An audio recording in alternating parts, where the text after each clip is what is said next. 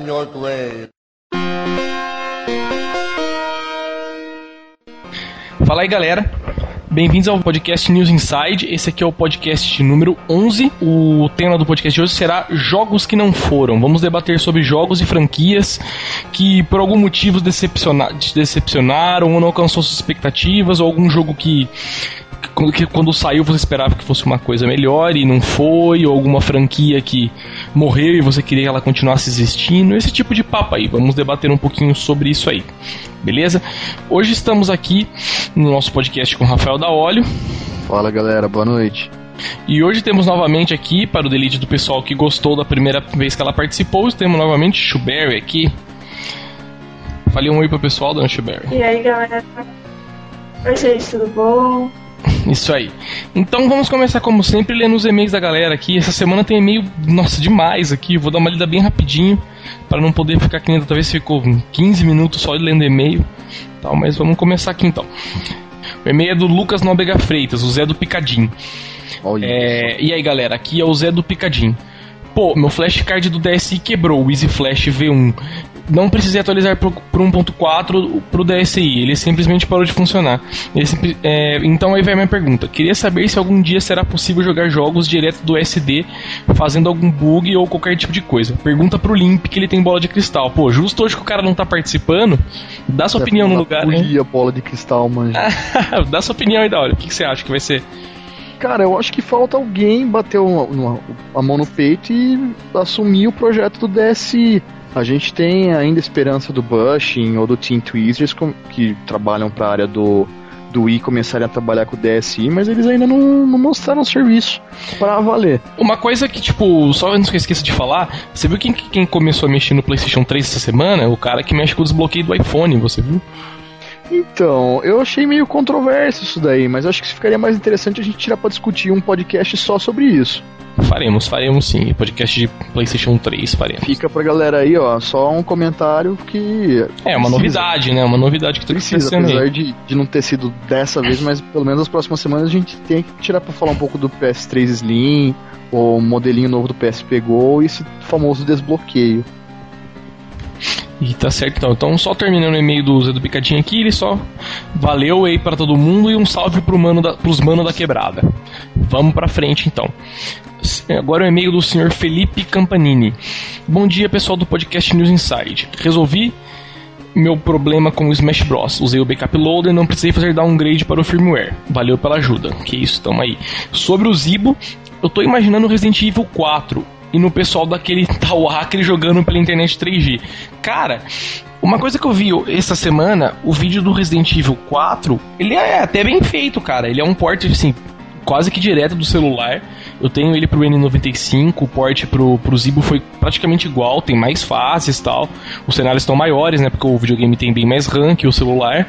Só que o jogo basicamente o mesmo, assim, a, o gameplay é o mesmo, as armas são as mesmas, então eles enfeitaram um pouco, melhoraram uma coisinha aqui ou outra ali, mas basicamente é a mesma coisa.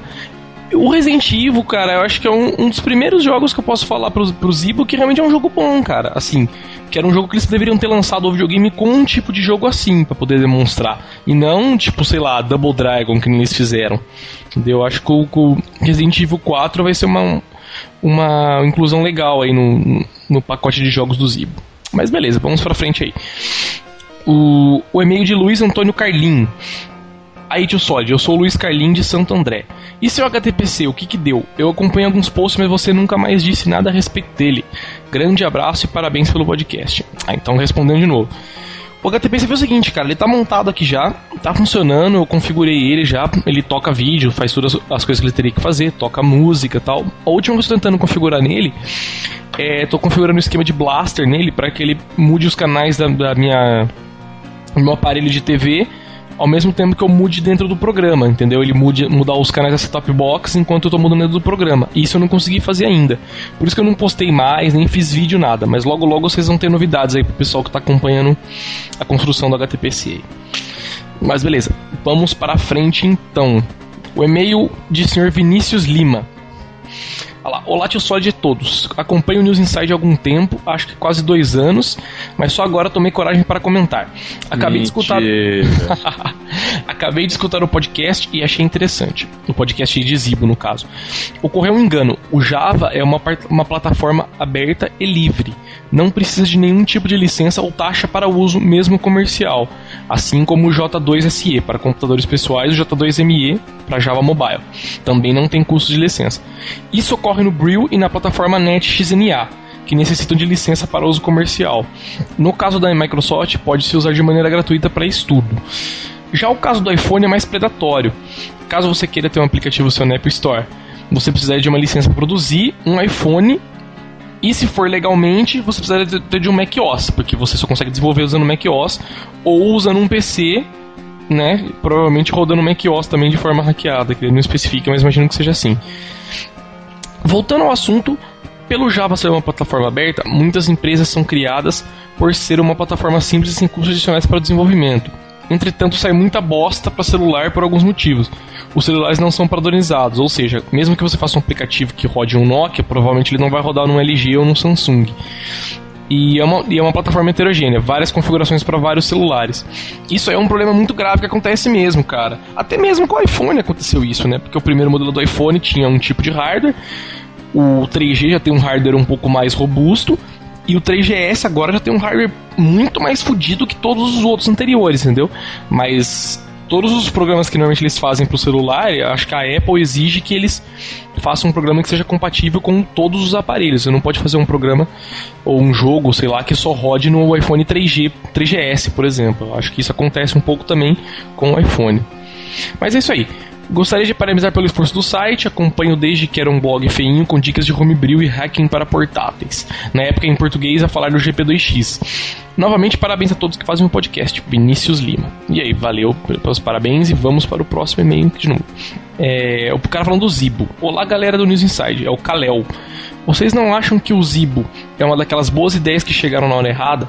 Não acredito que o Zibo vai vingar, mas no futuro creio que o modelo de negócio dos jogos vai ser justamente esse a ideia que alguém deu de colocar o Zibo como uma alternativa para o, mais barata para o Wii parece ser muito boa. O problema é que os caras não fazem jus a isso, né? A alternativa é boa, o problema é jogo que não tem nenhum que presta, né? Agora tem o, o Zibo Extreme, mas fora isso, por enquanto mais nada. Uma ideia para o próximo podcast: franquias famosas e suas evoluções. Um exemplo interessante é o Sonic que já está totalmente descaracterizado. É, nesse podcast a gente vai falar um pouco disso aí. É, outro com bola de cristal aí, mano. Mais um adivinhando. Fala sério. Aí, né? Mas beleza, continue com o excelente trabalho que estão fazendo. Obrigado, Kalel. E aí, você quer comentar um pouquinho do Ziba aí? A Chu, você? Só não quero comentar sobre o Ziba, mas esse cara é o nome dele, é o apelido dele. Ele é tipo. É, eu acho que é o nome, porque. Sério que o nome dele é Kalel de verdade? Por que, Chu? Não, Ué. ele também é conhecido como Clark Kent. É, então, exatamente por isso, né? Temos um ouvinte ilustre, né? Não, não, porque, é, porque eu não posso falar o e-mail do cara aqui e tal, né? Mas é Kalel, tipo, a palavra Kalel tá no e-mail do cara. Então não sei se é o nick do cara, se é o nome. E o e-mail está assinado como Kalel, entendeu? Tipo, o nome que veio marcado no e-mail é Kalel. Cara, que saudade de uma mulher participando do podcast. Isso é muito, é muito bom, né, cara? Qual que é o nome do nego? Porque, tipo, Kalel, né? Não, você conseguiu pegar detalhe que eu nem tô ligando. Não é eu tô pensando. não é tipo um João, é um Kalel, entendeu? Né? Jorel de Krypton. Né? Pega a ficha médica do cara alérgico a Kryptonita. Então vamos pro próximo aqui. O e-mail de Carlos Alberto Torres Jr. Galera, tenho escutado os podcasts e estou curtindo muito. Já vi um Zibo em funcionamento e ele não tem capacidade para brigar com o PS2. Aliás, principalmente agora que a Sony vai vender oficialmente seus consoles no Brasil, apesar de que mesmo com a entrada da gigante japonesa, atualmente é, impossível, é possível encontrar em grandes lojas o PS2 por mais ou menos os preços de 399 reais. Quanto à plataforma de marketing da Tectoy, bom, ela não existe, afinal eles não fizeram nenhuma promoção em cima do console. Isso realmente, cara, você não vê banner do Zibo, propaganda do Zibo em lugar nenhum praticamente, nem mesmo na internet, que é uma mídia assim, sei lá, barata pra anunciar, entendeu? E você não vê banner, você não vê banner na wall, em fórum, pelo menos eu só vi notícias mesmo, né? O pessoal que ficou sabendo e foi passando de um pro outro. Quantas locadoras, não acredito que são, empre... não acredito que são empreendimentos extintos. Em São Paulo, muitas estão abrindo depois do fiasco que se tornou a Blockbuster, depois de ser comprada pelas lojas americanas. Eu mesmo alugo jogos de, de PS3 em locadoras, pois são muito caros para serem comprados. Sem falar nos filmes em Blu-ray que em média custam 90 reais, portanto seria a mesma a, coisa que, a mesma coisa que aconteceu na época da migração do VHS para o DVD. Aliás, vai demorar um pouco mais para a mídia se estabelecer, já que não foi estipulada uma data limite para a fabricação dos filmes na mídia. Aliás, aparelhos de Blu-ray são caros. Até a Tectoy tem um aparelho que custa 900 reais. E também é um aparelho ruim, pois ele nem mesmo tem entrada para atualização do sistema. Algo necessário em qualquer aparelho, pois a cada novo filme lançado na mídia sempre será necessário um patch de atualização. Mas no caso, é, esses dispositivos de Blu-ray normalmente não são atualizáveis assim mesmo, é, sei lá, para USB ou cabo, coisa do tipo. Normalmente é o próprio disco Blu-ray que atualiza o sistema. Eu acho que a única exceção para esse caso é o PlayStation 3, né? Porque os, ele, é, ele é híbrido, né? Na verdade, não funciona muito bem assim, não. É que, tipo, eles na verdade não colocaram o a intuito de do, da porta de rede nos Blu-ray players para poder fazer atualização de filme ou qualquer coisa do tipo mas sim para poder liberar um conteúdo adicional extra que o Blu-ray permite, que é o tal da Profile 2.0. Boa, é verdade. A Disney, a Disney tá caindo muito em cima disso, que é legal. Você tipo pode criar um usuário pelo pelo seu player de Blu-ray e jogar os joguinhos que vêm junto com os filmes e ainda publicar online sua pontuação. Exatamente, fora que normalmente alguns filmes vêm toque para celular, vem coisas que você é. pode tirar de dentro do disco pela porta USB normalmente, né? Esse foi o intuito de colocar Exatamente. o de rede nos players. E outra coisa a comentar: 90 conto por um Blu-ray, esse cara foi muito gentil, porque aqui em Campinas acho que o mais barato que tem, importado, é 150 pau. é caro Sério, mesmo, cara. É absurdo, é um absurdo. Os filmes que eu vejo barato em Blu-ray são os mais antigos. Antigos eu digo assim, Matrix, entendeu? King Kong, que foi os putos primeiros que saíram em Blu-ray, entendeu? Esses você até acha americano, submarino, mas mesmo assim. É muito caro. É um investimento que não compensa. Terminar meio do cara aqui. Não vou ser saudosista quanto a Tectoy. Sempre achei esses consoles medíocres, com exceção do Mega Drive. Bom, a verdade é que o, que o Tectoy sempre cometeu erros. Mas quando éramos pivetes, havia coisas a favor dela, já que não existia internet, a facilidade de assistir tecnologia e um olho crítico. Isso foi o que eu comentei exatamente no podcast. A época que a Tectoy reinava era quando todo mundo. Ou todo mundo não, era quando ninguém sabia que tinha coisa melhor, entendeu? Fora. Porque não tinha internet, não tinha nada, né? A nossa conexão com o mundo de videogame era a Tectoy. Não tinha mais ninguém. E quanto ao N-Gage, ele era sim um game com o celular. Aliás, eu ainda tenho um N-Gage primeira geração e era impossível falar nele, já que o fone e o microfone eram na tela do aparelho. Puta, essa é a reclamação de todo mundo, né? Uma coisa surreal. É, e é isso aí, um abraço a todos, Carlos Alberto Borges. Então, ok, um abraço para você. Vamos pro último e-mail aqui de hoje, então. Abraços, cara. boa noite, boa sorte.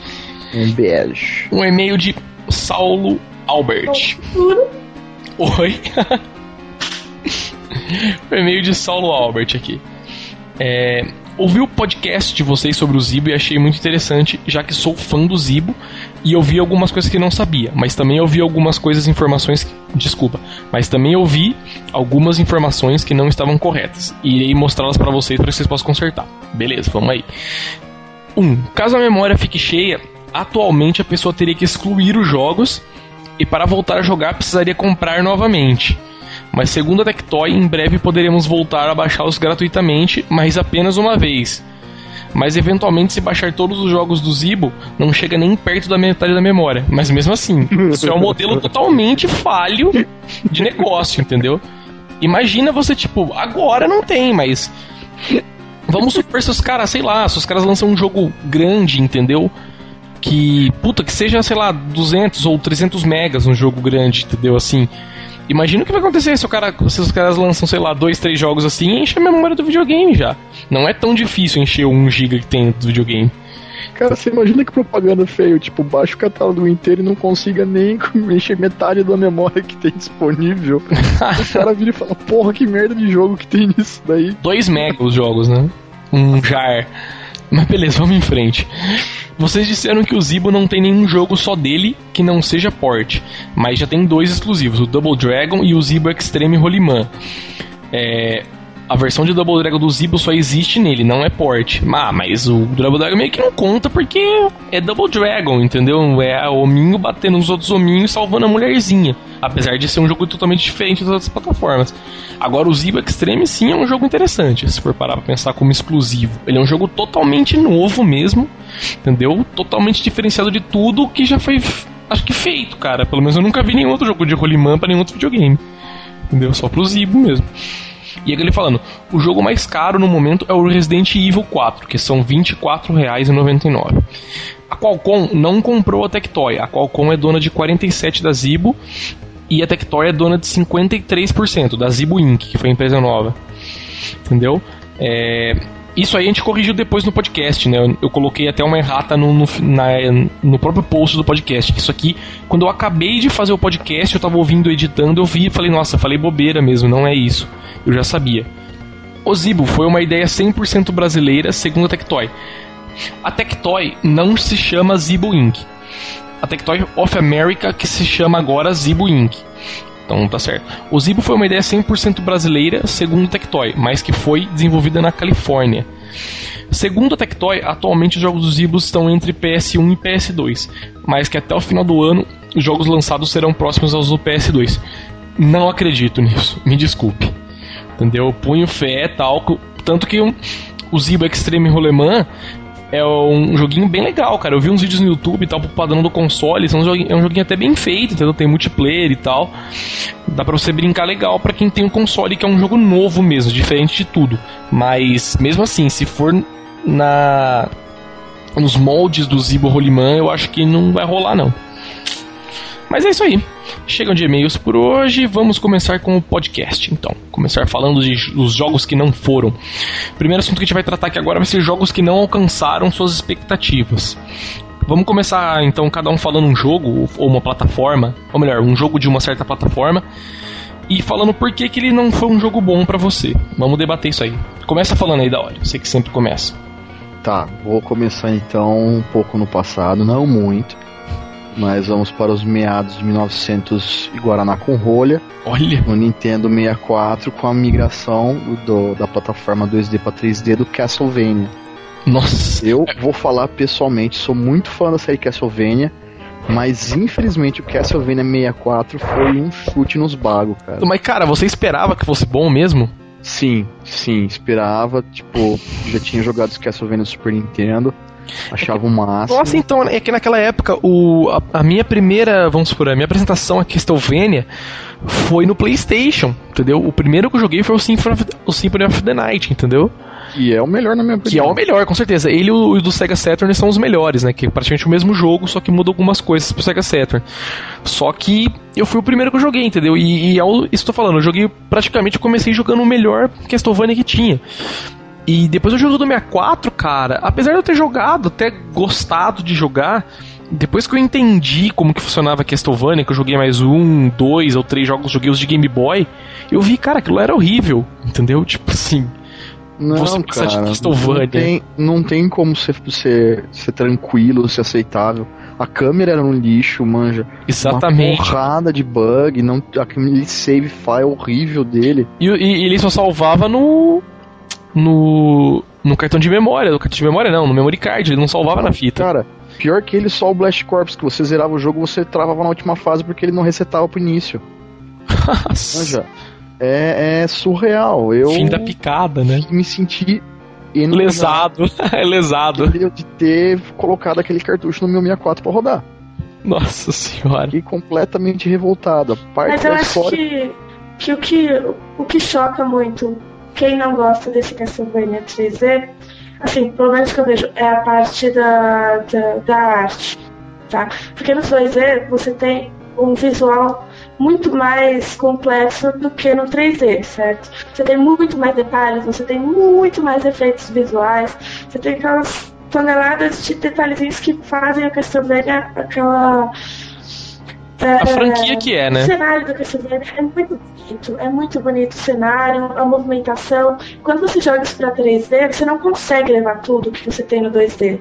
É muito mais complexo, muito mais pesado.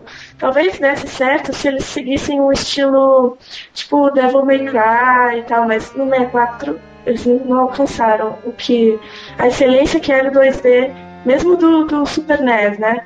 O Super NES consegue ser visualmente muito mais bonito que o 3D.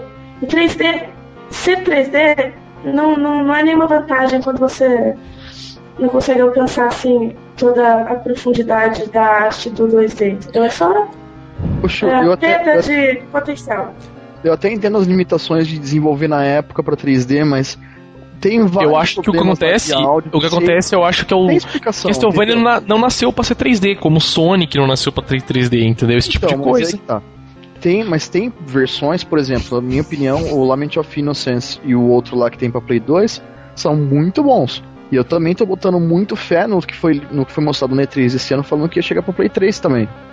O Kojima tá produzindo. Uhum. Mas é o que eu tô falando, dos jogos que eu tive experiência de jogar, o Castlevania do 64 foi um que me veio como uma faca no coração, mano. Ele decepcionou muito. Traumatizou mesmo, cara. Foi muito ruim. Cara, quer falar primeiro aí, Chu, sobre o jogo que você. Algum outro jogo aí que você tem em mente aí? Pra me falar depois? Não, eu acho que o que mais me chocou realmente foi o Castlevania, que é o que é um dos jogos que é mais polêmico sobre essa transição 2D 3D, né? Além do, do já ah, ah, mal falado Street Fighter X, né? Isso, fale A do gente Street tem a tradição do Street Fighter 2D, e aí a gente passa pro 3D, os personagens ficam, parece que inflados de borracha, né? Parece que são de plástico. É, a jogabilidade mudou. É, é, você tem uma quebra assim de um. De um, de um costume de jogador que era ver em 2D, to- com todos aqueles exageros e tal. Quando você passa para 3D, você aumenta a proximidade com a realidade, só que não é uma coisa que é muito real. Então tem aquele, aquela barreira assim, difícil. Um negócio que era melhor 2D, tava muito bem, mas alguém resolveu fazer totalmente 3D pra, sei lá, talvez inovar e não funciona. E isso que eu ia falar, eu acho que a maioria dos jogos que, assim, das franquias de jogos, seja lá o que for, que deu problema, entendeu? Muitos poucos sucederam nisso aí. É exatamente essa parte, a migração do 2D por 3D. Eu acho que esse é o grande problema, uma coisa muito delicada, vamos dizer assim, pra quem é player mesmo, assim, hardcore e tal, que gosta tipo de um, ah, eu gosto de Super Mario, entendeu? Eu gosto de Sonic. O cara tem amor ao não ao estilo do jogo, mas sim à, à franquia, ao jogo como ele foi feito inicialmente. Toda vez que os caras migram o jogo pra 3D, normalmente não dá certo. Você pode ver agora o Street Fighter 4, por exemplo. Por que, que eu acho que ele deu certo, na minha opinião? Porque ele, apesar de ser um jogo assim 3D, né, com efeitos de profundidade e tal, ele não tem uma jogabilidade 3D, entendeu? Você não consegue se mover pra trás e pra frente no, no eixo Z, entendeu? No eixo 3D e tal. Você só pra frente e pra- e pra trás da mesma forma. Que sempre foi todos os Street. Os poderes funcionam assim, não tem esquiva, não tem nenhuma en- enfeite, entendeu? Como tinha o outro Street Fighter. Eu acho que é por isso que eles conseguiram acertar. Acho que eles pegaram e falaram assim: ah, não. O pessoal que é um Street Fighter continuar 2D, do mesmo gameplay que sempre foi, vamos dar isso pra eles, entendeu? Só vamos dar o nosso toque melhorar os gráficos ou colocar umas coisas novas, mas deixar como o Street Fighter sempre foi Street Fighter. E Isso Ah, não já- só pra Street, né? Só pra vários jogos, né? Então, mas aí é que tá, não, não é tão general, generalizado assim. Vou dar um exemplo, por exemplo, o, a linha Mortal Kombat. Eles já tinham feito Mortal Kombat Deception, que já era 3D, ficou um, um nível de qualidade aceitável, aí eles resolveram soltar pra GBA um Mortal Kombat Advanced, que é em 2D. Você já chegou a ver esse jogo? Cara, eu não cheguei a ver, porque Cara, não, não, pre- não perca o seu tempo, é horrível. Os poderes são impossíveis de soltar, fatalities são surreais difíceis, você não consegue emendar combo.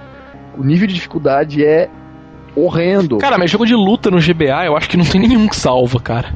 Cara, tem o. Se não tô enganado, tem o Tekken de GBA, não tem?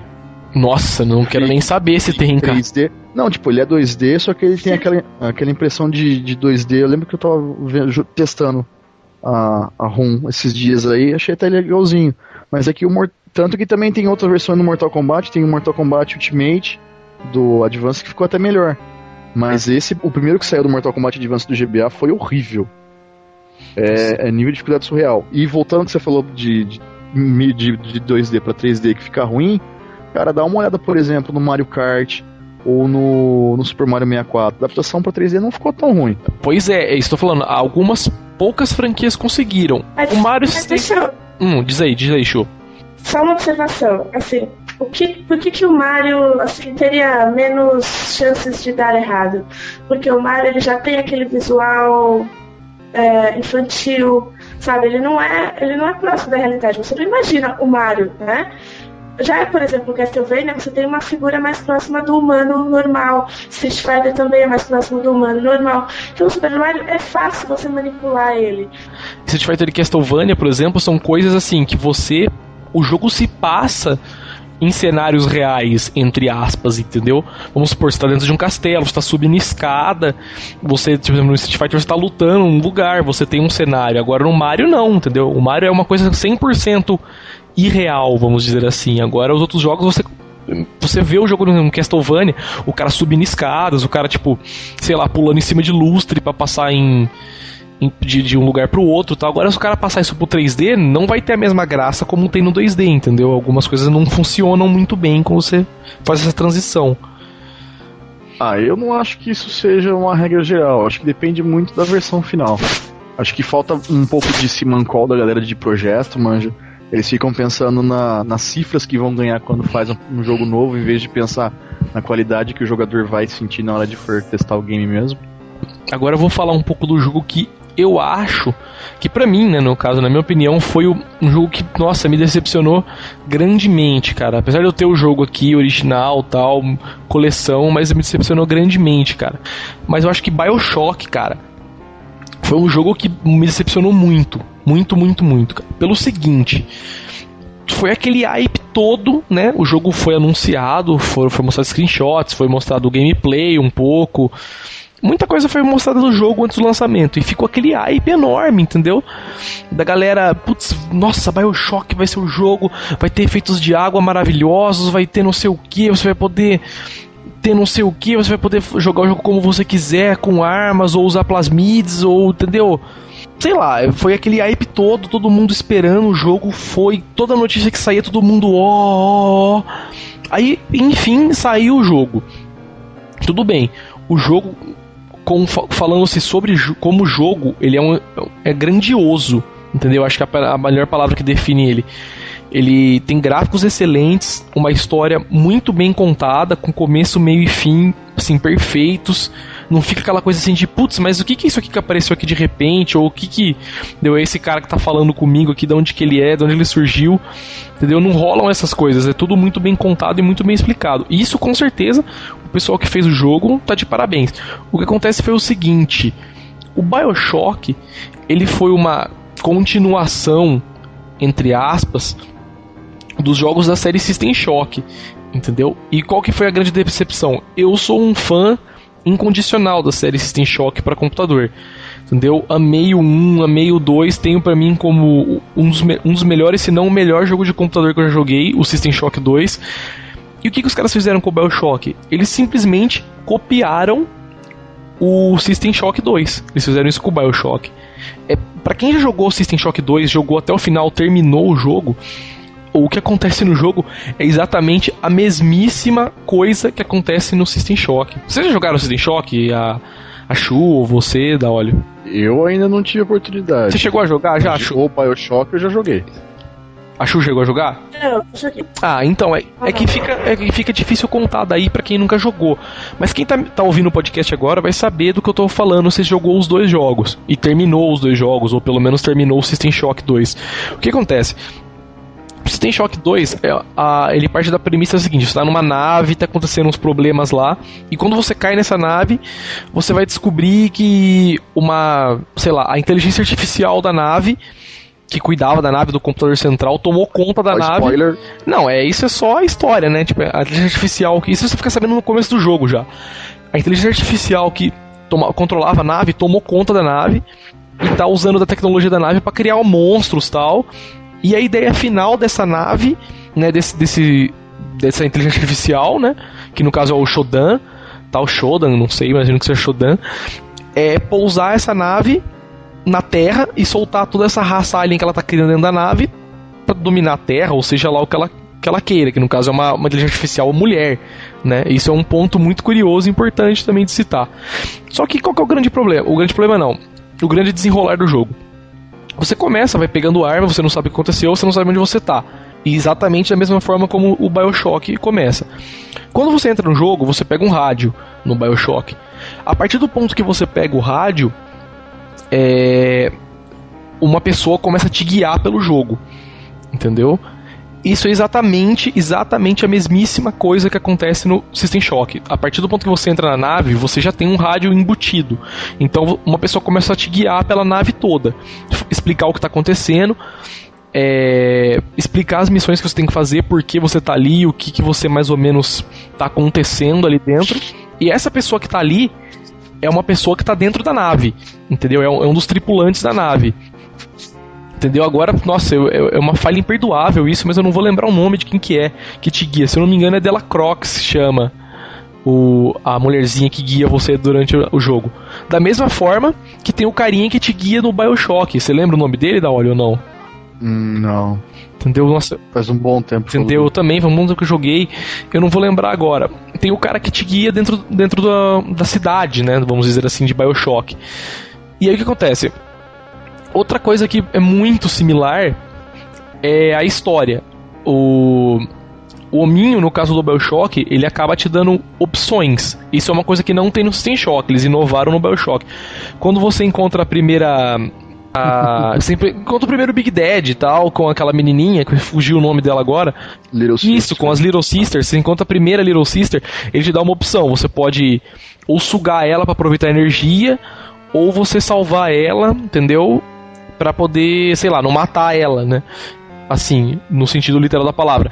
No System Shock isso não acontece. Porque normalmente a pessoa que te guia no jogo, ela não te dá opções de você. Você não tem essa, essa opção de seguir dois caminhos, né? Você tem um caminho linear, no caso. Só que acontece. O sistema de batalha do jogo é igualzinho o sistema do System Shock. Até aí tudo bem, são jogos de first person shooting com elementos de RPG.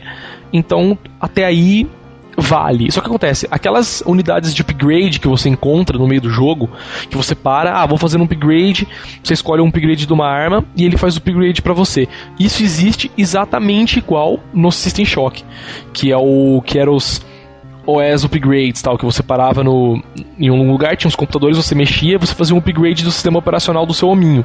Você podia carregar mais coisa, ou você podia ter uma visão melhor, ou você poderia ter mais pontos de vida, ou dar mais dano com certos tipos de arma. Esse tipo de coisa existe exatamente igual, entendeu? No, no System Shock como no Bioshock. As, a, as máquinas que você compra munição, a arma, ou itens, né, que são no caso do System Shock são replicators. Não sei se no no Bioshock recebeu o mesmo nome.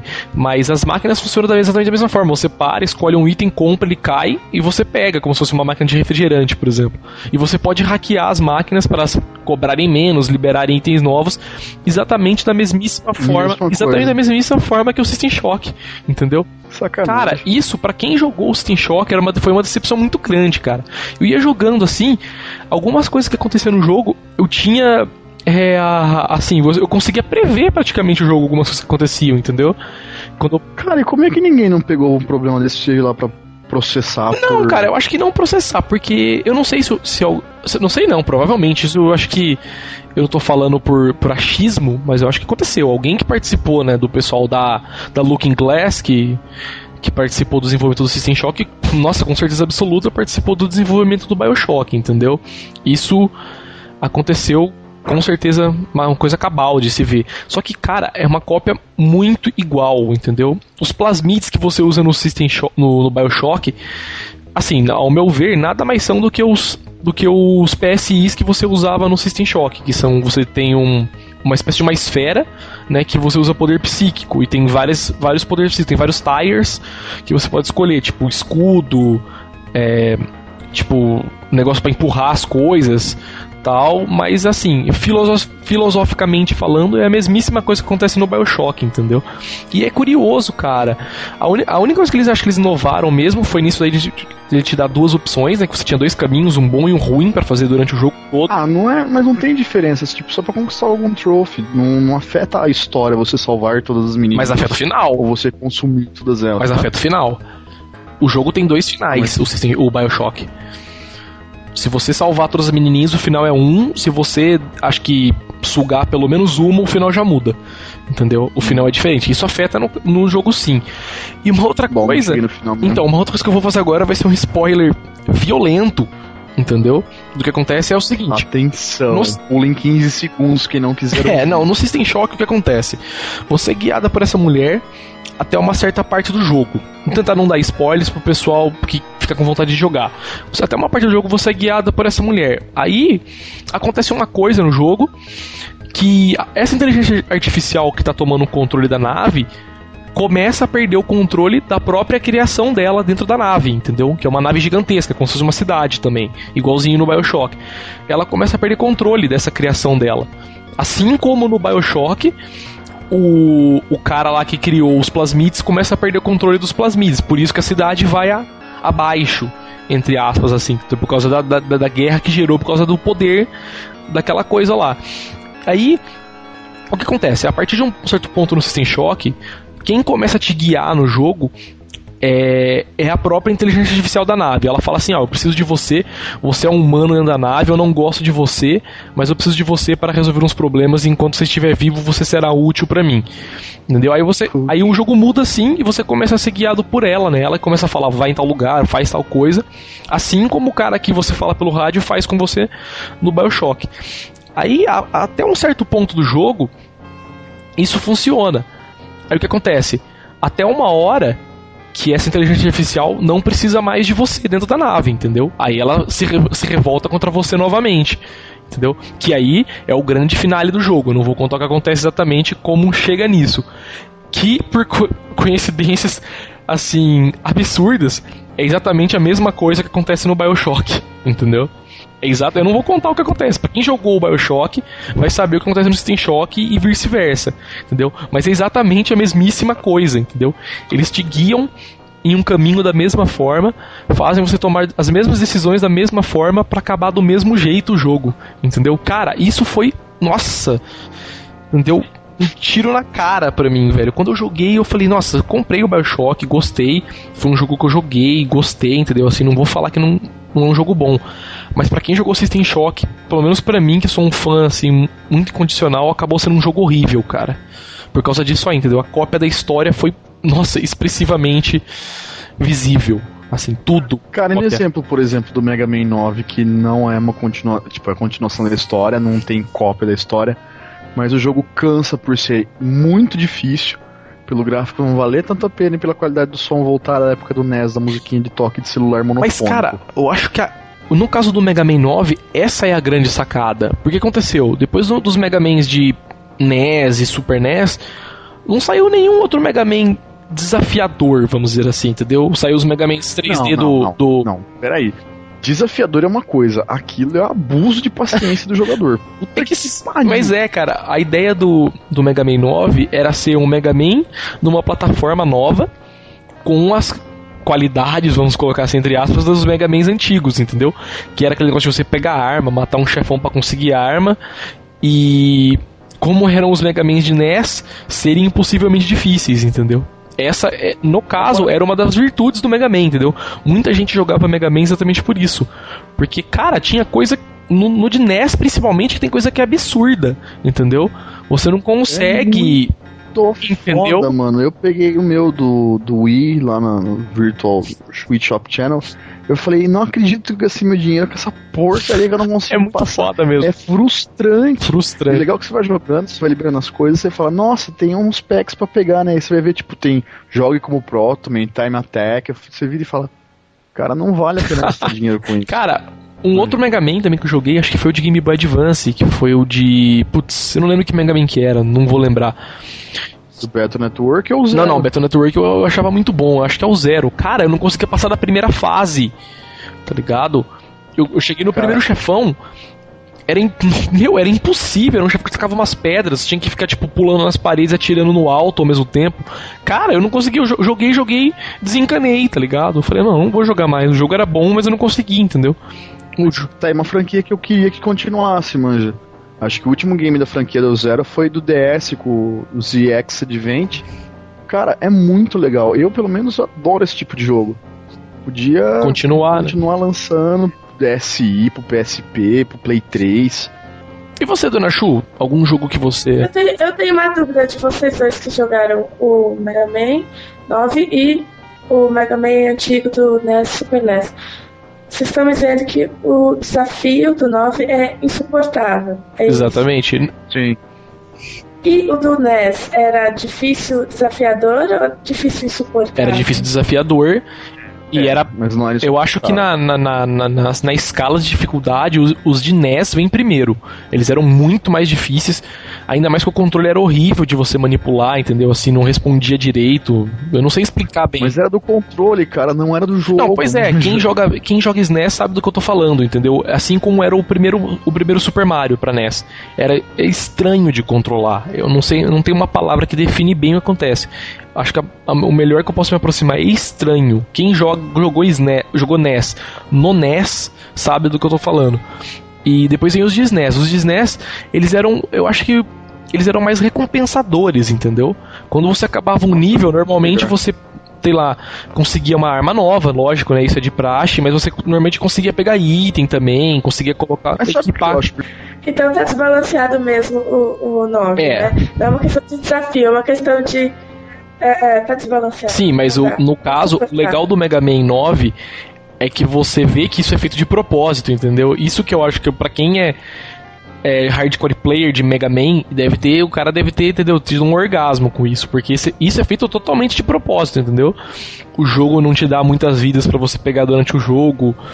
Sei lá, entendeu? Colocar armadilha em lugar que ele sabe que você vai tentar entrar e vai se ferrar, entendeu? Pra quem gosta. Cara, e não tem Hadouken. Quer dizer, então, vamos, a gente pode analisar que Mega Man 9 foi feito para um nicho específico, que são os hardcore do Mega Man. Sem sombra de dúvida, sem sombra de dúvida. São aqueles jogadores que adoram usar o Game Shark, Game Genie. Não, nem tanto isso. É, é mais a galera que ficou órfã de Mega Man no, no NES, entendeu? Tanto que os gráficos são retrô, a música é retrô, entendeu? Foi Exatamente. totalmente, foi totalmente Então- nicho mesmo. Cara, agora que você já começou puxando a corda né, desse assunto aí, cara, é, Prince of Persia foi uma das franquias que foram modificadas totalmente, entendeu? Eu acho começou bem, né, quando era PC, tal, foi pra frente, que era um plataforma. Não, aquele primeiro do PC também era um saco. Não, não, o primeiro, o primeiro era horrível. Chegava lá, você tinha que passar com, com, com tinha que enfrentar o homem com a espada. Levei anos pra descobrir que se você segurasse o shift ele puxava a porcaria da espada. Mas não, você não tinha manual, não tinha nada, né? não, não guia manual, não ia porra Foi nenhuma. isso. Aí você, ah, beleza, ele desembanha a espada. Como atacar? Aí fica caçando todo mundo aéreo de teclado de novo até descobrir que ele ataca. Aí você derrota o carinha passa. Aí beleza. Aí você descobre que lançou um 2. Mas, cara, o 2 o gameplay era, o 2 o gameplay era bem mais legal. Tipo, do 1 um, Então, era muito assim, você tava num lugar assim, penava pra matar um hominho, matava. Aí você dava um passo, saiu uma armadilha do chão e matava, saca? Exato. Aí passam-se gerações e ele entra no mundo 3D já pela Ubisoft e tal. Mas, no- cara, o último. é, o último. hum, Prince of Persia que eu posso dizer assim, que eu considero. Foi o último, assim, de um, de um legado legal até começar a virar uma porcaria completa. Foi o Sands of Time, entendeu? Que eu acho que é um Prince of Persia bem legal. Depois disso, cara, eu acho que desfigurou completamente a franquia. Completamente. Mas eu acho que do de PC pra esse 3D já é outra coisa. Completamente diferente. Ah, não, já é mesmo, já é mesmo. Tal. É, Se não que- chamasse Prince of Persia, podia chamar qualquer outra coisa que não, não tem ligação com os de PC. né? Nenhuma, né? Não tem. Não é nem o mesmo estilo, né? Não é nem a mesma história. O Sands of Time até mantém isso um pouco, né? Ele é um pouco plataforma, ele é uma mistura de tudo, já tem uns poderzinhos, tem umas coisas. Mas depois disso, cara, já. Nossa, começou a virar uma coisa, sabe? Tipo, como virou Sonic, cara. Então, o Sonic eu, eu já não acho que tenha ficado ruim. Eu acho que tenha jogos péssimos, como o, do- o primeiro do Play 3, o Sonic the Hedgehog. Mas porque ele foi feito horrivelmente, tá cheio de bug, dá cheio de pau, você atravessa chão, você atravessa parede. Assim como o, Iron Man do Play 3 também. Você vai focar a mira num míssil, ele aponta pro chão, o míssil fica geograficamente embaixo do solo. manja, é, é. Coisa da SEGA, manja. Não sei se acontece com outros jogos, mas é o que eu senti. Ah, cara. Mas, por exemplo, quando foi a época do Dreamcast, que saiu o. Tá, vamos, vamos voltar um pouco mais. Quando o Sonic virou 3D no Mega Drive, no Sonic 3D Blast, eu já achei que ficou um pouco difícil a jogabilidade, mas a diversão continuava. Ele ainda era o Sonic. Quando ele começou a migrar pro Saturn, que começou a vir aquele Sonic Jam, Sonic Racing, Sonic Fighters, para mim já fugiu um pouco da, do que é Sonic. Eu sou fã de Sonic, para mim aquilo não era muito um jogo que era muito compensador. Era legal você ver seu personagem favorito em outros estilos de jogos, mas os jogos em si não eram bons. Aí quando eu migro pro Dreamcast pro Adventure, cara, eu paguei um pau em muito sentido. O gráfico tinha mudado, a jogabilidade tinha mudado, mas tinha ficado fácil de se adaptar. A trilha sonora ficou excepcional. Paga um pau pro Crush 40, que é a banda que faz as trilhas sonoras, que não tem como se medir. O gráfico, o CG dele, todo desenhado pro Dreamcast, foi animal, é surreal a evolução. O Sonic um pouco infantil da época do Mega Drive pra esse Sonic mais aborrecente do Dreamcast. Ah, cara, eu acho que o último que eu posso falar, eu considero pelo menos Sonic foi o do Dreamcast, cara. Depois que saiu do Sega CD, o Sonic CD, nossa, é um Sonic maravilhoso, na minha opinião. Depois do Dreamcast foi muito bom também. Aí depois começaram a cagar, entendeu? Começaram a transformar o Sonic numa história. Entendeu? Que, que apesar de que é o que faz sentido com jogos, ninguém queria que o Sonic fosse uma história. A galera queria começar no começo da fase, pegar a moedinha, passar na roletinha no final. Pegar a argolinha, passa na roletinha no final. Chega na terceira fase, mata um chefão, muda de mapa. Passa na, pega a moedinha, a argolinha, passa na roletinha. É só mas, isso, entendeu? Mas os Adventures do Dreamcast tem isso. Não, exatamente, por isso eu tô falando que eles são até bons, cara. Os últimos do Dreamcast foram muito bons. Mas, cara, você pega, por exemplo, o, o Sonic de Wii, cara. O Sonic Putz, sei lá pra que mais plataforma saiu aquela porcaria de jogo, cara. Eu vi uns vídeos no YouTube que lá é deprimente, cara. Você vê, entendeu? Nossa. Então, é cara. Acho que caracterização, né? Eu tenho os dois do, do Wii. Eu achei que o primeiro, aquele Arabian Nights, o controle do Wii pra jogabilidade dele ficou difícil. Ah, cara, mas, mas o jogo ficou, é bom, você mas achou? Mas é que tá, não teve o problema que teve do Play 3 de ser mal feito. Entendeu? O jogo, ele não é ruim. Trilha sonora ficou legal, a história ficou, a história que pecou. Mas o jogo em si não é ruim. Diferente do novo, do, do, The Dark Knight, que eu senti um pouco de dificuldade no controle, ou o primeiro Sonic do Play 3, que foi mal feito. Eu não sei como eles tiveram coragem de fazer a venda daquilo lá. Você diz o jogo, o jogo foi mal. O jogo foi mal feito, mal, feito, mal programado. Mal programado o objeto isso. não ultrapassa a parede. Objeto não some no solo. Cara, falando agora, você tá falando em jogo, se tem algum que você quer falar também, Chu, você que tá falando pouco, participa aí também. Não, não, eu acho Tem alguma, que... alguma franquia é... que para você foi desfigurada, assim, que você acha que... Olha, sim, no fundo do meu coração, eu amo Final Fantasy Tactics. Do Play 1. Amo, amo também. Amo, amo. Mas eu não consigo jogar o Final Fantasy Tactics Advance. Por nada. Não, sério? Por nada. Porque eu acho que, assim, o meu problema é a, a, o visual, de novo. Porque o, o Tactics do PS1, ele era um jogo praticamente amarelo, se você for analisar. O jogo tinha praticamente o mesmo tom, o, o, o design dos personagens era outro. Quando ele passou a ser o, o Advance, ficou tudo muito colorido. Isso de verdade. Né? E, e, uma coisa que, que eu acho muito estranha também eu consigo. Eu, primeira vez que eu joguei Final Fantasy Tactics, no caso, foi no, no PlayStation mesmo. Joguei, terminei o jogo. Depois joguei o de. O de GBA, gostei também. Mas quando eu joguei o de, o de PSP, que era o port do de, de, de PlayStation, eu não consegui jogar. O jogo parecia que era muito lento para mim, eu não conseguia. O do GBA acho que era muito rápido, você conseguia dar comando bem rápido, confirmar as telas bem rápido. Agora, o, quando eu joguei de, o de PlayStation de volta no PSP, eu percebi como que era lento o jogo, eu não conseguia jogar. Entendeu? Eu não consegui Sim. tanto jogar o de PlayStation no PSP depois, não sei porquê. Ah, eu.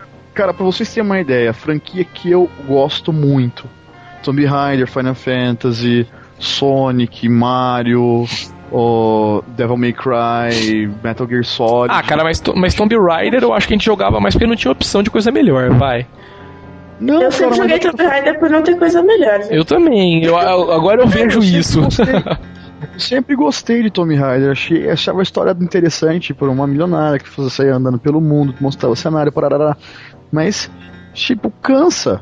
Exatamente. Naquilo, Ao entendeu? quadrado cansa. Tomb Raider. Você não tem ideia do meu nível de frustração que foi jogar o último do Play 3, o, acho que foi o Underworld. Cara, Pra Play 3 eu não sei se, se alguém aqui com, perdeu dinheiro comprando esse jogo, mas é frustrante.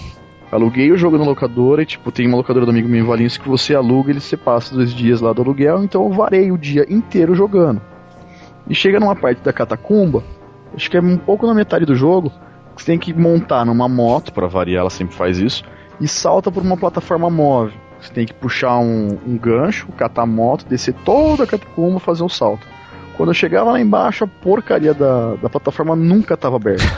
e eu olhava vídeo no YouTube e que, tipo, o meu timing era preciso e chegava lá, não dava. Aí fui caçando em fórum, o cara me fala: ah, a versão do PC e do Play 3 tem bug. Que se você salva o game a 1h40 da manhã, ele não sobe a porra da plataforma. Eu falei, ah, impossível, né? Quem tá brincando, né? É zoeira. Aí fui checar o save file, eu juro, eu tirei cópia e levei pro cara da locadora. Ele não teve coragem de me cobrar a locação. Eu mostrei para ele. Tinha bug. E a versão de PC soltaram um patch. Detalhe que não foi a, a Eidos e a. que foi a empresa que fez o game. Não foi ela quem lançou. Alguém por fora lançou um patch. Que até hoje, se não engano, a versão de Play 3 não tem essa correção. Cara, que foda isso. Acertar esse jogo. É, é desgastante. Eu gosto da série. Eu tenho os filmes dela em DVD aqui em casa gosto da, da, da franquia Tomb Raider, mas acho que é uma bosta continuar no, nisso daí. Eu acho que também já deu o que tinha que dar, cara. Tomb Raider já deu o que tinha que dar.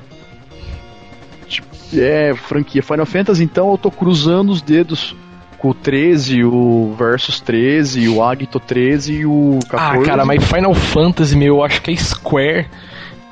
Cara, Final Fantasy é o que a Square sabe fazer, cara. Eu não consigo imaginar eu acho que, putz, cara, o dia que a Square lançar um Final Fantasy que não é bom, ela dividiu por zero, cara. Acaba, pega fogo, abre um buraco. Não, de verdade, cara. Porque, meu, então. o que eles inventam no Final Fantasy, você pode ver. Todo Final Fantasy é um cenário diferente, pelos assim, a maioria deles, né? Dificilmente é um que segue depois o outro. Entendeu? Os personagens são todos diferentes, a ambientação é completamente diferente. Hum. Você pega esse de PlayStation 3, cara, é no futuro, entendeu? Uma coisa, putz, meu, completamente viagem dos anteriores e é muito bom, entendeu? Da mesma forma. O sistema de batalha, a única coisa que eu acho que eles mantêm é o sistema de batalha, né? Eles evoluem um pouquinho, mudam uma coisinha aqui, uma ali, mas no resto é sempre a mesma coisa. E é uma coisa que eles não devem mexer mesmo. A partir do ponto que eles mexem. Mas é que tá, eles já mexeram. Se você for pegar, por exemplo, seguindo a linha Final Fantasy, você tem a série original, que é aquelas que você tem os, dos números. Você uhum. tem a linha Crystal Chronicles, também é Final Fantasy, que é voltado agora pro, pro Nintendo Cubo, pro DS, pro Wii, que é aquele de multiplayer, que todo mundo reclama, mas eu adoro. Acho que é uma, uma ótima tentativa de conseguir colocar um jogo de Final Fantasy numa ambientação cooperativa multiplayer. Tem o Tactics, tem aquele do Chocobo Dungeon, que é meio parecido com o Tactics, naquele de, de parte de estratégia. Sim. que mais? Tem o. aqueles de card games que tinha saído pra GBA. Ah, mas não, mas o de card game. Saiu pra GBA só o de card game do Final Fantasy, o Triple Triad, era do Final Fantasy VIII, né? Que era o jogo de card que tinha dentro do jogo do Final Fantasy VIII. Então, é tudo da linha do Final Fantasy. Tipo, eu gosto, honestamente, é, pode parecer besteira, mas eu gosto de todos. Eu mas peguei... então, Rafael, sabe o que eu acho que é a questão? É que Final Fantasy um é sempre diferente do outro, sempre, sempre. Você mantém algumas coisas, algumas características, mas o que, que, que os jogadores é, é buscam e o que eles sempre encontram, né? É que eles sabem que vai ser bom. Viu? Exatamente. Eu acho que essa é, não é o problema, não é, não, não é a história, não são os personagens, é que eles confiam. Entendeu? Entendeu? Eu acho que a sacada deles é exatamente isso aí, entendeu? Eles não continuarem os jogos um atrás do outro, entendeu? Sabe, não seguir histórias em Final Fantasy, mas manter aquilo que é fiel desde o primeiro, que é, por exemplo, o sistema de batalha, que não mudou quase nada, entendeu? e algumas outras coisas, entendeu? Magia, os itens continuam com o mesmo nome desde o primeiro Final Fantasy, algumas magias continuam com o mesmo nome desde o primeiro Final Fantasy, entendeu? E isso é uma coisa muito legal. Apesar de ser um ambiente completamente diferente, você continua enxergando o Final Fantasy ali dentro. Isso que eu acho que é uma grande sacada da Square. Fazer esse tipo de coisa. Falando aqui também, aproveitando já, meio que mudando de assunto, me puxando o gancho pra outra coisa. É, falar um pouco de estilo de jogos que você acha que foi abandonado, cara. O que, que eu poderia começar falando disso aí? Que foi o seguinte.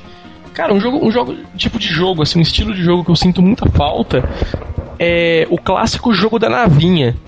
Entendeu? Vocês sentem falta disso aí também, cara? Que no caso, eu não sei exatamente como que é o nome. Eu não sei se é Shrump, Shump, como que fala. Entendeu? É Shrimp, né? Exatamente. Sh- Shoot 'em up, não é? Em-. Exatamente. Shrimp. Cara, é, é que- é um dos, dos, dos gêneros de jogos que eu mais gosto, cara. Tipo, que tinha uma navinha que atirava coisas que você pegava bolinhas que aumentavam o poder da navinha e tinha sempre uma bomba que era forte e destruía tudo. Cara, não precisa de mais nada. R-Type, não é assim? R-Type? É, é, é, é R-Type. Eu acho que conta, né, do, nessa mesma categoria. Mas é, é bem diferente e tal.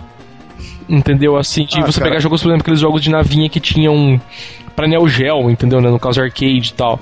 O último, cara, pra você ter uma noção, é tão escasso esse tipo de jogo que o último que eu joguei foi o Ikaruga do GameCube. Ah, cara, é, Icaruga é muito bom, cara. Eu joguei pouquinho, precisava jogar mais. Que por sinal o índice de dificuldade dele é surreal. o Icaruga, né? Nossa senhora, Cara, tem um- chegava a ficar cansado. Tem de jogar. chump de. pra computador feito no Japão, assim, cara, que são coisas absurdas também, que os caras chamam. Que ele é um. meio que virou um subgênero, né? Que eles chamam de bullet hell. Entendeu? Que vamos supor, você taca a navinha assim, a tela inteira fica cheia de tiro. Você tem que desviando no meio dos tiros e ainda matando o bicho que tá tirando em você lá em cima, entendeu? É até bonito de ver quando o bicho atira em você, a tela fica abarrotada de coisa. Entendeu? Você tem que desviando no meio das balinhas minúsculas assim e atirando no bicho que tá lá em cima. Cara, eu gosto de estilo de jogo assim. Cara, então eu sempre. Também sinto falta. Também sinto falta do estilo do Street of Rage. Se, é, que é, Porradaria de fase. que é beaten up, né? É maravilhoso. É muita distração, né? Muito. É muito lá. bom e você joga sempre com. Tipo, jogando com alguém também é mais divertido ainda. Não, Você jogar pega- sozinho é praticamente diversão zero, né? Pois é, a graça acho que tá em jogar junto, né? Tipo Cadillac Dinossauros, Capitão Pegando Comando. dinossauros, Captain Commando, tinha aqueles o The Avengers, Streets of Rage, é Tartarugas os Ninja. melhores. Cara, ainda mais quando você é naquelas máquinas que tinha em alguns shoppings, que eram máquinas que tinham quatro controles, lembra? Dos Simpsons. Pois é, não, mas a do Cadillac Dinossauros tinha também, você jogava cada player com um hominho e um controle. Era lindo. Era ótimo, cara. Só observando, quem quiser jogar, não sei se vocês jogaram Alien vs Predador. Sim, o. Você diz o quê? Esse aqui é beaten up e tal, né? É, mano. Tem a, o Alien, O Alien, o- o Alien uma não, mulher. É, é o predador, Predador, um hominho. Alien Kurosawa, é, e o boi que eu não sei o nome, e mais um outro Predador. Predador Hunter, Predador alguma coisa, Alien Kurosawa e o Grandão, que supostamente é o Schwarzenegger. No terminal rodoviário do Tietê tem uma máquina com que é possível jogar três players. Quem tirar fim vai lá, um real a ficha. Diversão. Ah, Cara, esse Alien Predador é de CPS 2, eu sei de qual que você tá falando. É muito bom mesmo. E, ah, vai parar no meu PSP. Cara, certeza. é muito bom. Nossa, instale que é muito bom, cara. É porrada, sai bicho dos buracos, das paredes, dos canos. E tipo, você tá com um predador. Calma, E você tá com um predador, saca? Então você caça os bichos, entendeu? Atira com laser, atira com arma, entendeu? Bate com bastão. Nossa, faz muita coisa. E, e se E alguém quiser alguma coisa mais complexa nesses beat'em ups, procura os jogos de Dungeons and Dragons. São dois. É, você pode escolher as classes que você joga. Você pode pegar item, pegar arma, soltar magia, é, escolher para que para que ponto do mapa você vai. São bem legais. Você tem personagens clássicos de Dungeons and Dragons. Bem divertido, é um pouquinho mais complexo.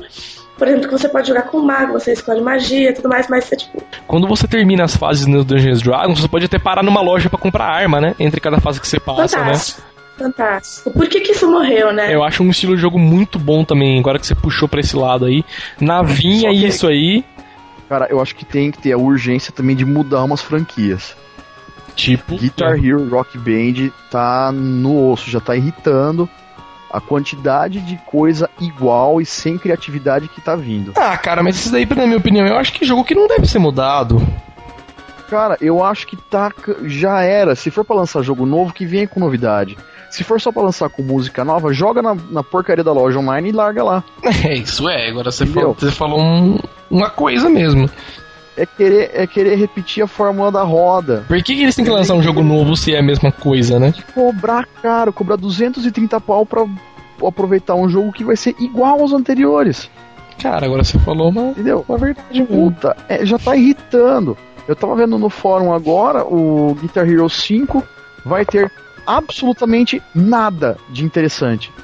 Não, porque agora você vai poder tocar com quatro instrumentos da mesma banda. Tipo, grande bosta. Quem que tem quatro baterias pra tocar? É, isso é verdade, cara. Entendeu? Meu, O povo mal tem duas guitarras, né? Faça alguma coisa mais útil.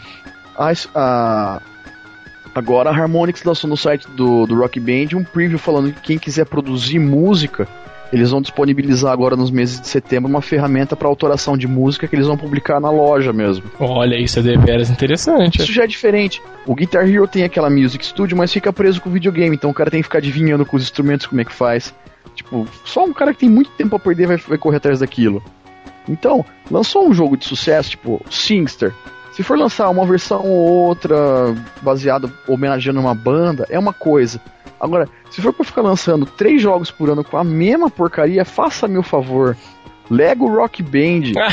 Cara, é igual ao Rock Band. Pra que que vai lançar uma versão Lego? Sei lá, Posto velho. que tem Lego Indiana Jones, Lego Star Wars, Lego Batman, que é diferente, que é legal jogar, tudo bem. Mas vai ser um jogo de É música, só a mesma coisa. Os caras podem falar que, né, é diferente, assim. Entendeu? É, Mas é tipo é, coisa que Assim, vergonha de gastar dinheiro. eu acredito que, que essa, essa, essa história de Guitar Hero Rock Band não, não vai morrer tão cedo, porque começou com covers porque os artistas não cediam os direitos, tarará, o negócio estava começando. Mas agora a indústria da música acordou para a grana que isso faz. Então agora a indústria da música está correndo atrás dos videogames, entendeu? Então isso vai fazer dinheiro ainda por muito tempo. Então, mas, tio, mas a ideia, pelo menos pra quem, quem joga, eu sou fã, viciado pra caramba. O, o tio Solid tá de prova, eu tenho todos os jogos De do Rock fato, Band. a gente joga todos na sua casa, diga-se de passagem. Eu- eu me sinto revoltado. Porque em vez de eles tentarem lançar um jogo novo que realmente traga coisas novas para um, pra um game de música que eu adoro, não, eles só mudam as músicas. Para mudar as músicas, utiliza a loja online que ele já tem disponível. Que já faz o que tem que fazer, né? Já tem que fazer o que tem que fazer, você tem a opção de escolher a música que você quer, escutar um trecho da música para ver se é realmente aquilo que você tá esperando. Não. Vamos lançar um pack com 50 músicas, sendo que você só gosta de 10 delas. Os outros 40 se acostumem porque você vai estar pagando o olho da cara para ficar com aquilo lá. Certo, entendi. Entendeu? É, é frustrante, é horrível você pagar, tipo, querendo lá fora, 40 dólares para trocar ah, um trequinho de plástico numa guitarra.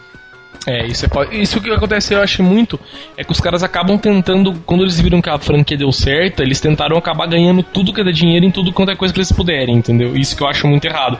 Como o jogo depende dos acessórios pra ter graça, os caras acabam tentando, tipo, ah, vamos maximizar o lucro em cima desses acessórios também, entendeu? E meio que assim, foda-se o jogador, entendeu? A gente pode ganhar dinheiro ali também, por que não, né? E também abrir o olho que tem franquia que precisa ser mudada. Sim, cara, e tem franquia também que precisa ser revivida, principalmente, né? Se eles querem atender Tem o muita franquia, honestamente, que precisa ser extinta. sim, Tomb sim. Tá sendo valendo. uma delas. Cara, é, é o Splinter Cell. Você acha ruim mesmo, cara? Assim? Eu acho que. Não, o começo dele foi muito bom. Entendeu? Aí depois começou a Aí virar rodeio começou- só, né? Exato! Começou que nem tá o, o Guitar Hero agora. Tipo, não muda. Yeah. Você continua sendo um agente frustrado, contratado, sendo que tá tendo problema. Acabei de mudar o canal aqui, tava passando a propaganda do novo. Que vai lançar agora. Que o Sam Fisher agora vai enfrentar o governo americano. Tá parecendo um seriado 24 horas. É bem essa ideia dos caras, eu acho, né? Renovação. Então, mas falando desses, desses, é, dessas franquias que já estão, né, num ponto avançado, a gente tem o Resident Evil pra comentar, né? Ah, mas eu. Olha, Resident Evil é um ponto, a- é um ponto meio fora do gráfico. Sabe por quê? Se for pegar, É. por exemplo, ele já sofreu umas cirurgias plásticas remodelando a franquia. E eu, eu acho que o único Resident Evil que foi ruim, pelo menos na minha opinião, foi o 4, cara. Eu achei que foi muito escrotinho, entendeu? Assim, sei lá. No entanto, tem gente que acha excelente. Entendeu? Nossa, eu acho o jogo mais escroto do mundo, entendeu? Eu acho que ele devia poder ter pu- pulado direto do 3 pro 5, entendeu? Pura e simplesmente, ah, esquece que existiu o 4. Deixa ele no Zibo, entendeu? Só e pronto. Pra mim, tinha que deixar ele no Wii.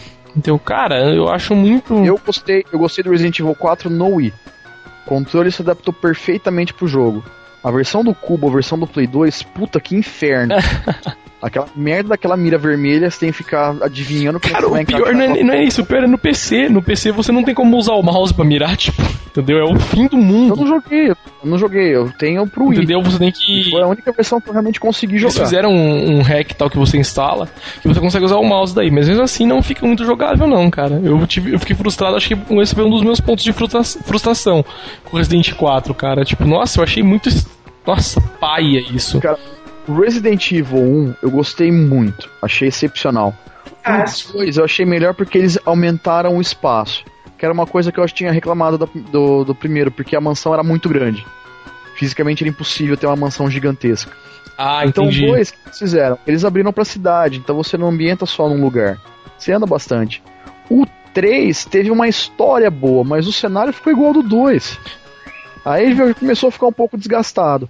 Aí eles lançaram o 4, que teve a primeira grande cirurgia plástica da série inteira. Mudou totalmente o controle e a jogabilidade. Aí o Não 5. tinham zumbis também, né? Eram os granados. É, mas aí é por problema de enredo, entendeu? Sim, não sim. é do, do, do, game em si.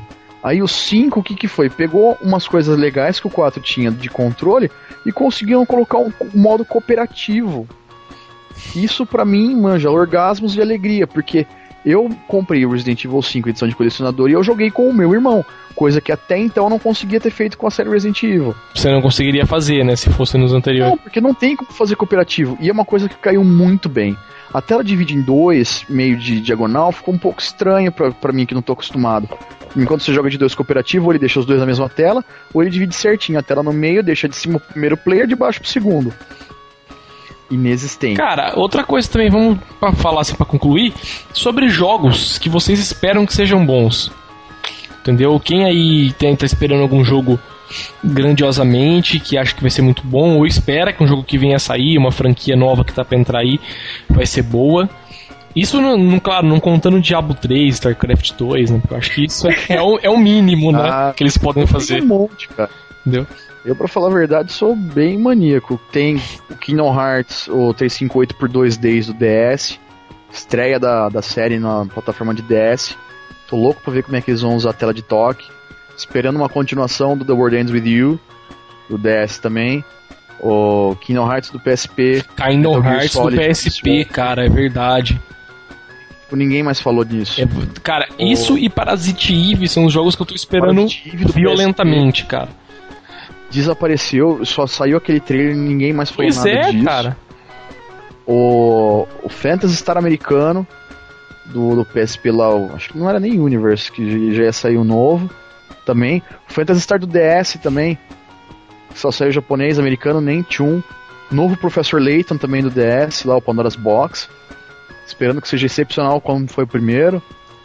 O God of War 3, Final Fantasy 13. Tipo, tem muito jogo, tem muito jogo mesmo. Cara, um, eu acho que, é que como eu não tenho console, eu sou meio suspeito pra falar, né? Eu tenho só o PSP e o DS, no caso.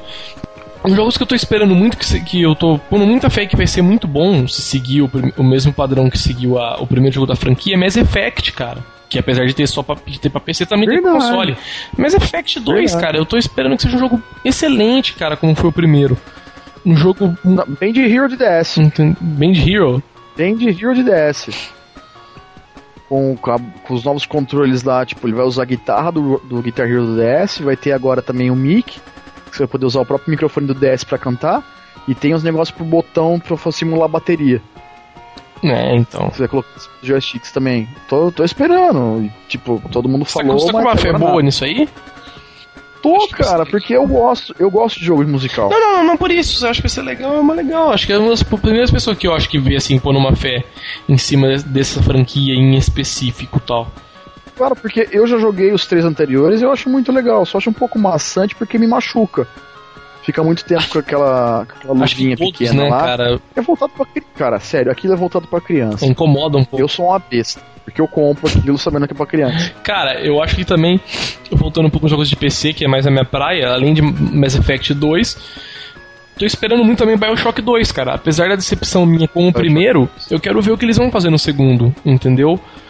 Porque, Tem o trailer, se não tô enganado, do Bioshock 2 no, na versão do Bioshock 1 do Play 3. ah, cara, mas eu acho que não tem como, eu só vendo o jogo mesmo, porque se É. Só- é No só meu caso ali-. No meu caso, que sou mais fanzão, assim, a, a cópia, como foi muito grosseira do System Shock 2, eu vou falar assim de uma vez. Entendeu? Se eles fizerem isso no, no, no 2, você não vai perceber por um trailer, entendeu? Se o gameplay for igual, cara, entendeu? Tipo, ah, você começa, sai em algum lugar, faz alguma coisa, alguém te guia, você mata um hominho, e no final tem um cara mal, entendeu? Tipo, ah, foda-se, meu, eu não vou nem jogar. Eu vou falar, ah, não quero isso aqui, não, entendeu? Tipo, já vou ficar com a minha fantasia de que System Shock é o melhor mesmo e continuar nisso, entendeu? Porque não vai virar, entendeu? Agora, Mass Effect, eu tô tendo uma esperança muito grande com ele, cara.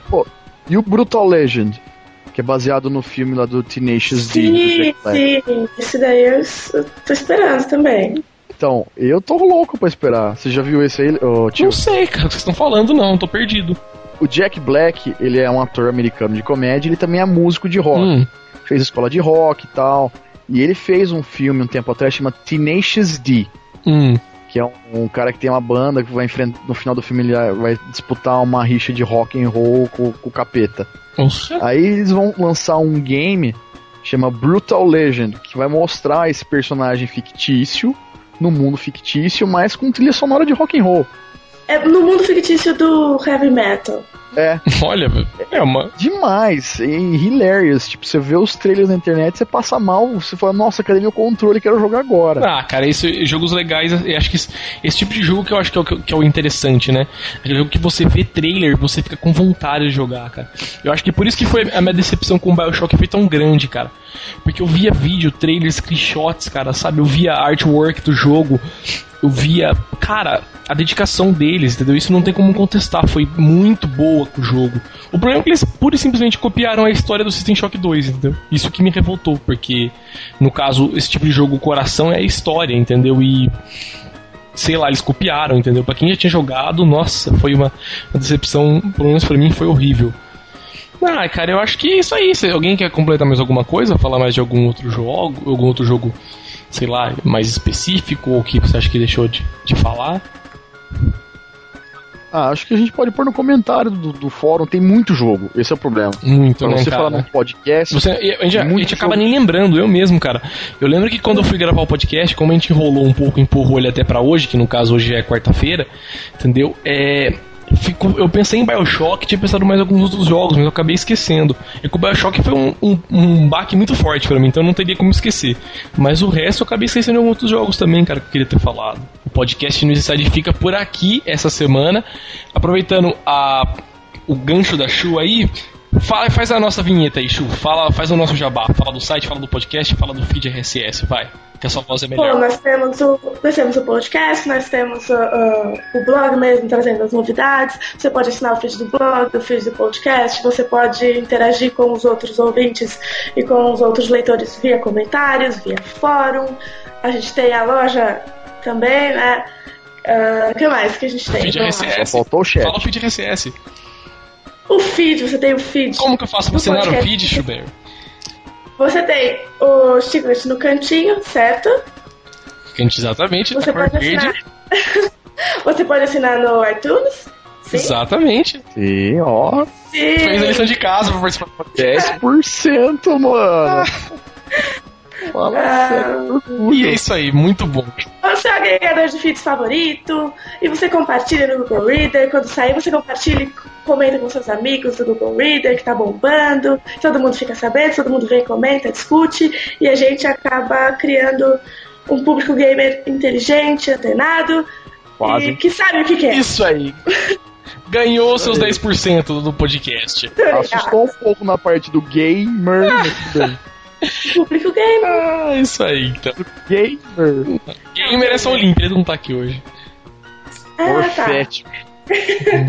Gordo, lazarento. Isso é hora de dormir. Mas é isso aí, galera. Isso é hora de dormir, né? 10 para É, isso que eu ia 4, falar agora. Nesse momento são 10 para as 4 da manhã, horário de Brasília, entendeu? A gente. Estamos em uma Mensagem pra quarta. você, beijos. E é isso aí. Eu acho que é isso aí então, galera. A já falou que tinha que falar. É, como sempre, mandem e-mails para a gente também. É, Acho que não foi falado, podcast.newsinside.org. Visitem o blog www.newsinside.org. E para acessar os podcasts, visitem www.newsinside.org podcast. É, o podcast no Inside fica por aqui. É, um tchau aqui do Tio Solid, né? Um, falem tchau aí também, Rafael e Schubert. Galera, esse foi mais um podcast que a gente participou. Nos falamos de novo há 15 dias. Um, um beijão pra galera que fez aniversariante lá do fórum. A gente tá acompanhando lá, todo mundo tem a, o hellozinho de quem tá fazendo aniversário. E um beijo especial pro Limp, que não pôde estar com a Exatamente. gente essa semana, coitado. É o único que tem que trabalhar, né? a gente, na verdade, a gente trabalha, é. a gente já trabalha em outra rádio, né? Não é bem assim. É. Não, ele é o único tem, que Eu tenho um império pra manter, pô. Eu tenho um império pra manter. Você pensa que. Dois, né? De qualquer jeito, fiquem um abraço e a gente se fala de novo daqui 15 dias. Isso aí. E fala um tchau aí também, Chu. Então, é, fico por aqui. Um beijo para vocês. Quando vocês quiserem minha participação de novo, é só chamar no MSN.